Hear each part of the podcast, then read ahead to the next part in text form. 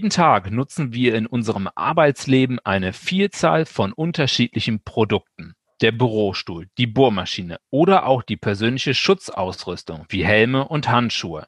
Das ist nur eine kleine Auswahl an Produkten, die uns täglich begegnen. Aber alle haben eine Gemeinsamkeit. Sie sind genormt. Normen gibt es aber nicht nur für die unterschiedlichsten Produkte, sondern auch in anderen Bereichen, wie beispielsweise für Dienstleistungen und für die Organisation von betrieblichen Abläufen. Doch es stellen sich Fragen wie, warum werden Produkte und Dienstleistungen überhaupt genormt? Welche Rolle spielen sie in der europäischen Rechtssystematik? Wo ist Normung sinnvoll und was sollte vielleicht besser nicht genormt werden? Zur Beantwortung dieser Fragen widmen wir uns heute der Rolle der Normung in Europa.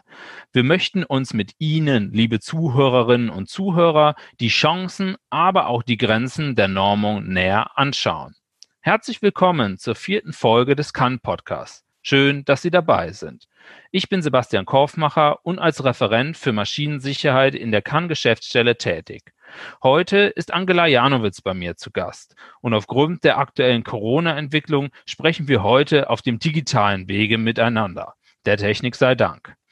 Frau Janowitz ist stellvertretende Geschäftsführerin der Kommission Arbeitsschutz und Normung und Leiterin des Fachbereichs Gesundheitsschutz und Ergonomie in der Kahn-Geschäftsstelle.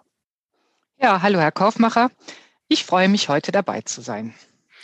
Ja, Frau Janowitz, ich freue mich sehr, dass das heute jetzt geklappt hat und ähm, die Technik sieht ja sehr vielversprechend aus und ähm, lassen Sie uns mal ganz langsam einsteigen in das Thema der Normung. Äh, warum gibt es denn überhaupt Normen? Tja, Herr Kaufmacher, haben Sie schon mal versucht, Ihr Android-Handy mit einem iPhone-Kabel zu laden? Oder wussten Sie, dass der direkte Güterverkehr mit Zügen zwischen China und West- bzw. Osteuropa dadurch behindert wird, dass die Spurweiten von den Zügen ganz unterschiedlich sind. Das heißt also, deswegen können wir nicht direkt die Waren aus China zu uns über den Schienenweg transportieren. Und ich selber freue mich zum Beispiel immer, wenn ich einen 15er Schraubenschlüssel habe und der tatsächlich hervorragend die 15er Schraube umfasst. Also, Fazit, das Leben ist wirklich viel einfacher, wenn die Dinge gut zueinander passen und verlässlich gleichbleibend funktionieren. Und ein Hilfsmittel, Dinge passend zu bekommen, sind tatsächlich die Normen. Sie vereinheitlichen Dinge von der Spurweite der Züge über die Schraubenschlüssel bis hin zu hochkomplexen Maschinen. Ja, Frau Janowitz, ich persönlich freue mich natürlich auch immer, wenn das Werkzeug äh, zu den Schrauben passt und man natürlich keine Zollschrauben hat, die man lösen muss. Aber Spaß beiseite, Sie haben ja sehr anschaulich dargestellt, warum Normung von Produkten halt sehr sinnvoll ist. Aber wie sieht's denn jetzt letztendlich im Bereich der Dienstleistungen aus? Wie verhält es sich da? Tja, Wussten Sie, dass Bestattungsdienstleistungen genormt sind, Kosmetikdienstleistungen, die Reinigung von Krankenhäusern, also kurze Antwort auf Ihre Frage, Dienstleistungen werden auch genormt. Ja, da sagen Sie was. Und jetzt ist natürlich die entscheidende Frage, warum spielen denn die Normen für den europäischen Binnenmarkt eine so wichtige Rolle? Also der europäische Binnenmarkt, der funktioniert ja dadurch, dass Waren und Dienstleistungen nach einheitlichen Anforderungen produziert worden sind. Es gibt ein Vertrauen zwischen allen Stakeholdern in Europa und das macht es möglich, dass man in einem Land ein Produkt auf den Markt bringt und das dann in jedem anderen Land auch verkauft werden kann. Und damit das funktioniert, dieser freie Warenhandel in Europa, sind Normen extrem wichtig. Und die sorgen nicht nur dafür, dass die Mutter und der Schraubenschlüssel zusammenpassen, wie in unserem Beispiel gerade, sondern die formulieren ganz hochkomplexe Anforderungen und ein großer Bereich, für den die auch mitverantwortlich sind, ist die Sicherheit. Und das ist natürlich gut für alle Verbraucher, die ein Produkt auf dem europäischen Markt erwerben, aber insbesondere in unserem Fall auch für die Beschäftigten, weil die nämlich hoffentlich dann an einer sicheren Maschine arbeiten können. Ja, Sie haben ja jetzt sehr anschaulich die Vorteile der Normung für den Verbraucher und auch für die Beschäftigten dargestellt, Thema Sicherheit. Aber welche Bedeutung hat denn letztendlich die Normung für die Industrie? Gibt es da auch Vorteile, wenn die Industrie Normen anwendet? Ja, stellen Sie sich jetzt einfach mal vor, dass ich ein Hersteller einer Tischkreissäge wäre. Und ich möchte meine Tischkreissäge in Europa auf den Markt bringen, in Verkehr bringen. Das kann ich in irgendeinem Land tun. Ich entscheide mich jetzt für Deutschland und da muss ich das Produktsicherheitsgesetz erfüllen. Dieses nationale deutsche Recht ist aber eins zu eins das gleiche Recht, wie es in Europa festgelegt wurde, im europäischen Recht zur Maschinensicherheit. Und dieses europäische Recht sagt, dass ich eine Risikobeurteilung machen muss. Ich muss die potenziellen Gefahren meiner Maschine ermitteln. Ich muss sie verringern oder sogar beseitigen. So, und da kommen jetzt die Normen ins Spiel. Im besten Fall haben in ganz Europa Experten zusammengesessen und haben zusammengeschrieben, wie eine Tischkreissäge funktionsfähig und sicher gestaltet werden kann. Und sie geben mir auch mit auf den Weg, wie ich als Hersteller einer Tischkreissäge das nachprüfen kann. Ich muss nicht alles neu erfinden. Ich spare Kosten und ich habe, wenn ich dann so eine Produktnorm habe, sogar eine gewisse Rechtssicherheit durch die sogenannte Konformitätsvermutung. Ja, Frau Janowitz, Stichwort harmonisierte Norm. Was ist denn jetzt unter einer harmonisierten Norm zu verstehen und warum führt diese letztendlich zu einer Konformitätsvermutung? Also wichtig ist da nochmal festzuhalten, so eine Norm, die in Europa entsteht, die muss in jedem Mitgliedstaat der EU unverändert übernommen werden, eins zu eins. Das heißt, die deutsche Norm ist die gleiche wie die in Frankreich oder wie die in Spanien. Und dann gibt es noch die sogenannten harmonisierten Normen. Das sind quasi der Adel unter den Normen. Und die entstehen ein bisschen anders. Da hat nämlich die Europäische Kommission gesagt, ich möchte jetzt meine Richtlinie, meine Verordnung konkretisiert haben durch eine Norm und gebe einen Auftrag an die europäischen Normungsorganisationen. Bitte schreibt mir eine Norm, die jetzt meine Richtlinie, meine Verordnung konkret macht. So, und wenn die Normungsorganisationen die Norm fertig haben und die EU-Kommission auch sagt, gut, ihr habt euren Job vernünftig gemacht, dann wird dieser Titel der Norm im Amtsblatt der EU veröffentlicht, ist dann verfügbar und löst bei der Anwendung die sogenannte Konformitätsvermutung aus. So, das heißt für mich als Tischkreissägenhersteller, wenn ich diese Norm erfülle, dann kann ich gleichzeitig davon ausgehen, dass ich die von der Norm abgedeckten Anforderungen auch entsprechend der jeweiligen Richtlinie oder Verordnung erfülle. Ja, Frau Janowitz, jetzt hatten Sie ja gerade geschildert, dass europäische Normen in jedem Mitgliedstaat unverändert übernommen werden müssen, wenn ich das richtig verstanden habe. Das heißt also in der Konsequenz, dass in Europa die Normen überall dieselben sind oder wie ist das zu verstehen? Ja, genau. Die haben dann zwar vorne noch so ein nationales Kürzel stehen, wie zum Beispiel DIN, EN, ist also eine, die deutsche Fassung der europäischen Norm oder eben die französische oder die spanische, wie ich es gerade schon sagte. Sie haben einzig die Möglichkeit, noch nationale Besonderheiten, zum Beispiel im nationalen Vorwort zu ergänzen oder auf bestimmte Eigenheiten des Landes hinzuweisen. Aber grundsätzlich sind die konkreten Anforderungen der Norm in allen europäischen Mitgliedstaaten identisch. Die Grundvoraussetzung dafür, dass letztendlich in Europa die Waren und die Dienstleistungen kursieren können. Ja, und jetzt eine rechtliche Frage mal zum Thema Normung. Muss ich denn Normen einhalten, damit ich mich als Hersteller, also als Hersteller der Tischkreissäge rechtskonform verhalte oder wie ist das? Nein, ich muss das Recht erfüllen, also die Richtlinie oder die Verordnung, beziehungsweise dann eben die nationale Umsetzung. Aber diese Normen können auch zum Beispiel in Verträgen verwendet werden. Wir sind zwei Vertragspartner und Sie sagen, Sie ähm, als Auftraggeber müssen die und die Norm einhalten. Im Baurecht ist das zum Beispiel sehr oft üblich, dass man sich auf Normen bezieht. Das heißt, dann bekommt das natürlich eine höhere Verbindlichkeit. Oder aber auch europäische oder nationale Gesetzgeber verweisen auf Normen. Und dann sind die über diesen Umweg natürlich auch in gewisser Form verbindlich. Ja, den Mechanismus, den Sie beschrieben haben, der hört sich ja jetzt erstmal sehr logisch an. Und ich denke, jeder kann nun nachvollziehen, dass Normung im Grundsatz sehr sinnvoll ist.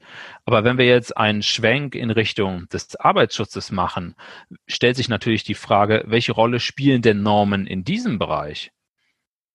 Ja, wir haben ja jetzt gerade hoffentlich gelernt, dass das bei den europäischen Richtlinien und Verordnungen zur Produktsicherheit so ist, dass die alle eins zu eins umgesetzt werden. Das heißt, dieser Bereich ist europäisch voll harmonisiert, so nennt sich das. Und die technischen Details, die finden Sie dann eben in den entsprechenden Normen, äh, wo dann halt die ganz konkreten Anforderungen geregelt sind. Und die wiederum werden ins nationale Normwerk unverändert übernommen. So, das Ganze ist das Paket, was sich an den Hersteller richtet. Jetzt wechseln wir mal so ein bisschen den Blick und gehen in Richtung der Arbeitgeber und Arbeitnehmer, die natürlich auch eine hohe Verantwortung für die Sicherheit am Arbeitsplatz haben. Hier gibt es EU-Richtlinien, die sich konkret an diese beiden richten. Und die regeln dann nicht nur soziale Fragen wie, wie lange darf der Arbeitnehmer arbeiten, wann sind oder wie viel und wie lange sind Pausen zu machen, den Mutterschutz oder sowas, sondern die regeln auch noch andere wichtige, eher technische Arbeitsschutzaspekte. Ein Beispiel Expositionsgrenzwerte gegenüber Gefahrstoffen oder welche persönliche Schutzausrüstung ist zu verwenden. Beim Beispiel Lärm zum Beispiel Gehörschützer. Ja, das habe ich verstanden. Und jetzt gibt es ja beim Arbeitsschutz auch den betrieblichen Arbeitsschutz. Und da würde mich interessieren, welche Rolle spielen denn Normen in diesem Kontext? Ja, Sie kennen ja sicherlich die Diskussionen der EU-Mitgliedstaaten, die halt miteinander ringen, was darf jetzt auf europäischer Ebene geregelt werden, was dürfen die einzelnen Mitgliedstaaten regeln. Und in diesen sozialpolitisch relevanten Bereichen haben die EU-Mitgliedstaaten gesagt, da wollen wir souverän bleiben. Und der betriebliche Arbeitsschutz, die Organisation des betrieblichen Arbeitsschutzes, die fallen mit in diesen Bereich dieser sozialpolitisch relevanten Bereiche. Das heißt, die EU hat hier zwar Anforderungen durch Richtlinie gestellt, aber lediglich Mindestanforderungen. Und jedes Land, so auch Deutschland, darf dann diese Mindestanforderungen umsetzen und sogar verschärfen. Also in Deutschland funktioniert das bei uns durch Gesetze und Verordnungen und im Wesentlichen ist da erstmal das Arbeitsschutzgesetz zu nennen. Und das hat dann unterschiedlichste nationale Verordnungen, zum Beispiel auch wieder zum Lärm, zu Vibrationen, zu Gefahrstoffen, zu Biostoffen und vielem mehr. Also wenn Sie sagen, dass jetzt Richtlinien zum betrieblichen Arbeitsschutz nur Mindestanforderungen enthalten, bedeutet das letztendlich, dass jeder Mitgliedstaat für sich selbst schärfere Regeln festlegen kann? Oder wie ist das zu verstehen? Ja, genau. Das haben Sie richtig verstanden. Jeder Mitgliedstaat kann darüber hinausgehen in seinem nationalen Recht. Und das heißt natürlich in der Konsequenz, anders als im Produktbereich für die Hersteller mit der freien Zirkulation von Waren und Dienstleistungen in Europa, heißt das hier jetzt, wir haben national geltende Regeln auf dem Gebiet des betrieblichen Arbeitsschutzes und die können von Mitgliedsland zu Mitgliedsland unterschiedlich sein. Das heißt, hier ist nicht diese Vollharmonisierung, die ist auch nicht gewollt. Die Souveränität der Mitgliedstaaten war das Ziel auf der Grundlage von Mindestanforderungen. Und deswegen passen europäische Normen irgendwie nicht richtig in dieses Konzept, denn Normen sollen harmonisieren. Und genau das wollen wir hier ja im Grunde genommen nicht, diese Vollharmonisierung. Ja, diese Aussage ist, denke ich, extrem wichtig. Und da kommt mir natürlich die Frage auf, was kann man denn jetzt machen, äh, wenn es denn dann doch Normen oder Normvorhaben zum betrieblichen Arbeitsschutz gibt? Ja, wir in Deutschland haben uns hier zusammengesetzt mit allen Arbeitsschutzkreisen und überlegt, wie gehen wir damit um, wenn jetzt zum Beispiel aus einem anderen Land das Anliegen kommt, so eine Norm zu entwickeln. Und wir haben uns da ein Grundsatzpapier zur Rolle der Normung im betrieblichen Arbeitsschutz formuliert, getragen von allen Arbeitsschutzkreisen. Auf europäischer Ebene gibt es auch eine Ratsentschließung zu dem Thema und die Normungsorganisationen haben eigene Resolutionen zu dem Sachverhalt. Gut, was wollten wir in Deutschland mit dem Grundsatzpapier? Erstes Ziel ist es, es gibt andere Regelsetzer im Bereich des betrieblichen Arbeitsschutzes, den Staat und die Unfallversicherungsträger, die übrigens die zweite ganz wesentliche Säule des Arbeitsschutzes in Deutschland sind. Das Ganze basiert auf dem deutschen Sozialgesetzbuch. Und diese beiden Kreise, Staat und Unfallversicherungsträger, haben eigenes Regelwerk. Und das soll von Normen nicht unangemessen eingeschränkt werden. Und am Ende soll es keine Widersprüche geben zwischen dem nationalen Regelwerk und möglichen Normen. Und die sollen sich auch nicht inhaltlich überschneiden. Das ist ein wirklich interessanter Punkt, also der Punkt mit den Widersprüchen und den Überschneidungen. Können Sie vielleicht nochmal ein bisschen herausstellen, was denn letztendlich die Konsequenz wäre, wenn Normen in dem Bereich des betrieblichen Arbeitsschutzes vorhanden wären? Ja, der Anwender, der wäre der Dumme in dem Fall, denn er würde wahrscheinlich den Überblick verlieren. Er hätte dann unterschiedlichste Regelungen mit unterschiedlichsten Graden der, der, der Verbindlichkeit, die ihm aber vielleicht gar nicht bewusst sind. Und so droht halt einmal die Verunsicherung und auch eine Rechtsunsicherheit, wenn es in diesem Bereich verstärkt auch Normung geben würde. Und deswegen hat das Grundsatzpapier gesagt, wir wollen schon frühzeitig prüfen in Deutschland, ob ein neues Normvorhaben denn eigentlich in diesem Sinne kohärent, so sagen wir, oder passend ist zu dem anderen Regelwerk. Und es wird dann entschieden auf Grundlage von diesen Fragen, ob der Sachverhalt bereits national ausreichend geregelt ist, zum Beispiel in der technischen Regel zum Lärm des Staates, oder ob die Normung möglicherweise eine sinnvolle Ergänzung zu dem Regelwerk sein kann. Ja, und jetzt mal eine ganz pragmatische Frage. Welche Aufgabe hat denn die kann in diesem Kontext? Die Kommission Arbeitsschutz und Normung will den Arbeitsschutz fördern. Das ist das oberste Ziel. Gut, es ist sehr allgemein gehalten. Konkret heißt das, alle Kreise des Arbeitsschutzes setzen sich in der Kann an einen gemeinsamen Tisch. Als da sind der Bund und die Länder, bei uns das Arbeitsministerium und das Wirtschaftsministerium, die Sozialpartner, also Arbeitgeber, Arbeitnehmer, die Unfallversicherungsträger und das Deutsche Institut für Normung. Das ist die Einrichtung, die in Deutschland bei uns die Normung verantwortet. So, und diese ganzen Kreise wissen, wenn sie in der europäischen oder internationalen Normung überhaupt gehört werden wollen, dann funktioniert das viel besser mit einer gemeinsamen Stimme des Arbeitsschutzes. Damit erhöhe ich meine Chancen, mich mit meiner deutschen Arbeitsschutzposition durchsetzen zu können. Und diese Kommission macht das nicht alleine, sondern die hat eine Geschäftsstelle und aus der ich auch komme. Und diese Geschäftsstelle, die hat halt die Aufgabe, die Kreise über neue Normungsvorhaben zu informieren. Wir bewerten diese Normungsvorhaben. Wir recherchieren, ob es bereits ähnliche Regelungen an anderer Stelle gibt. Wir führen die Kreise zusammen, um eine gemeinsame Position zu bekommen. Und manchmal kommt es auch zum Streit. Es sind sich längst nicht alle Arbeitsschützer immer einig. Und dann haben wir die Aufgabe, das Ganze auch zu einem guten Ziel hinzumoderieren. Ja, Sie haben ja jetzt gerade die Geschäftsstelle angesprochen. Äh, wenn wir jetzt gerade über die Geschäftsstelle der Kann sprechen, können Sie vielleicht gerade nochmal erläutern, äh, ob diese denn auch in der Normung mitarbeitet oder wie ist da die Position? Also vom Grundsatz her sind wir nicht diejenigen, die in der Normung mitarbeiten. Das machen die ganzen Experten aus den eben genannten Kreisen. Aber wenn nötig, unterstützen wir natürlich die Arbeitsschützer, zum Beispiel der gesetzlichen Unfallversicherung, bei kritischen Normungsvorhaben, wo die auch nochmal Rückendeckung brauchen oder wir informieren über Verfahrensschritte, die da vielleicht nochmal vertieft äh, bekannt gemacht werden müssen. Ziel ist es immer, die gemeinsam gefundene Position dann auch wirklich europäisch und zunehmend international durchsetzen zu können. Und am Ende möchten wir dieses Puzzle aus technischem Regelwerk zu einem sinnvollen großen Ganzen zusammenführen. Es soll ein harmonisches Gebilde sein und der Anwender, der soll am Ende wissen, aha, für das Allgemeine zum Beispiel steht jetzt die technische Regel XY und die ganz konkreten Anforderungen, ähm, die finde ich jetzt dann beispielsweise in einer Norm zur Messung des Lärms. Ja, also wir bringen alle an einen Tisch, beraten gemeinsam und diskutieren auch gemeinsam, wo was sinnvoll untergebracht werden kann. Ja, wenn wir jetzt nochmal den betrieblichen Arbeitsschutz äh, thematisieren, wie sieht das denn jetzt da aus? Also wird das mittlerweile von deutscher Seite unterstützt oder wie verhält man sich da? Herr Kaufmacher, da bekommen Sie von mir ein ganz deutliches Jein. Ein Jein deswegen, weil das immer darauf ankommt. Ich sprach von diesem Fragenkatalog im Grundsatzpapier und da kann es sehr wohl sein, dass am Schluss alle Akteure zu der Entscheidung kommen, dass beispielsweise die Norm zur Messung der Lärmexposition am Arbeitsplatz, dass das eine gute Ergänzung wäre zu einer bestehenden, eher allgemein gehaltenen technischen Regel.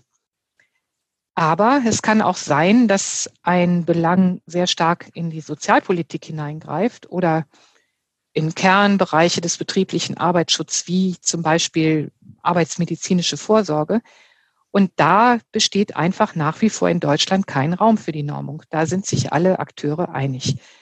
Nichtsdestotrotz ermöglicht uns dieses Grundsatzpapier eben einen guten Beitrag zu leisten, damit am Ende eben dieses Puzzle aus dem Regelwerk für den Anwender ein harmonisches Gebilde ist.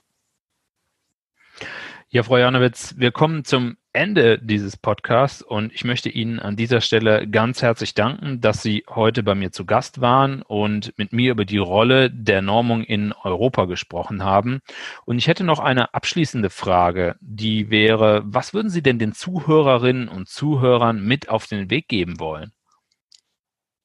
Ja, Sie möchten sicherlich eine Antwort, die in Richtung Normung geht. Und da möchte ich Ihnen einfach mal mit auf den Weg geben.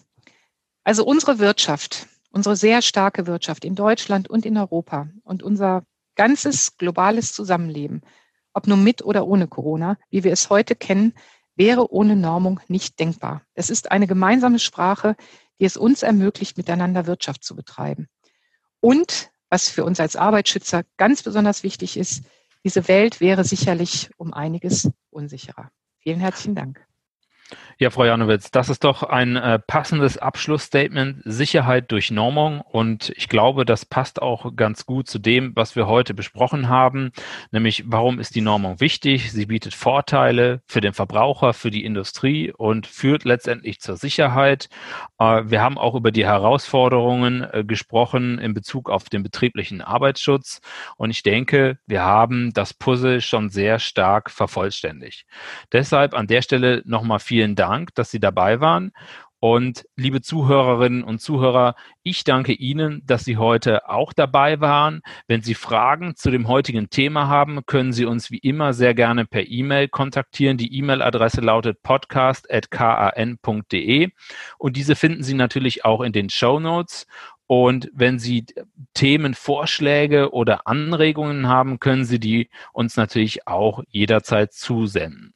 Wenn Ihnen die Folge gefallen hat, dann abonnieren Sie doch gerne unseren Kanal und geben Sie die Info an Ihre Kolleginnen und Kollegen weiter.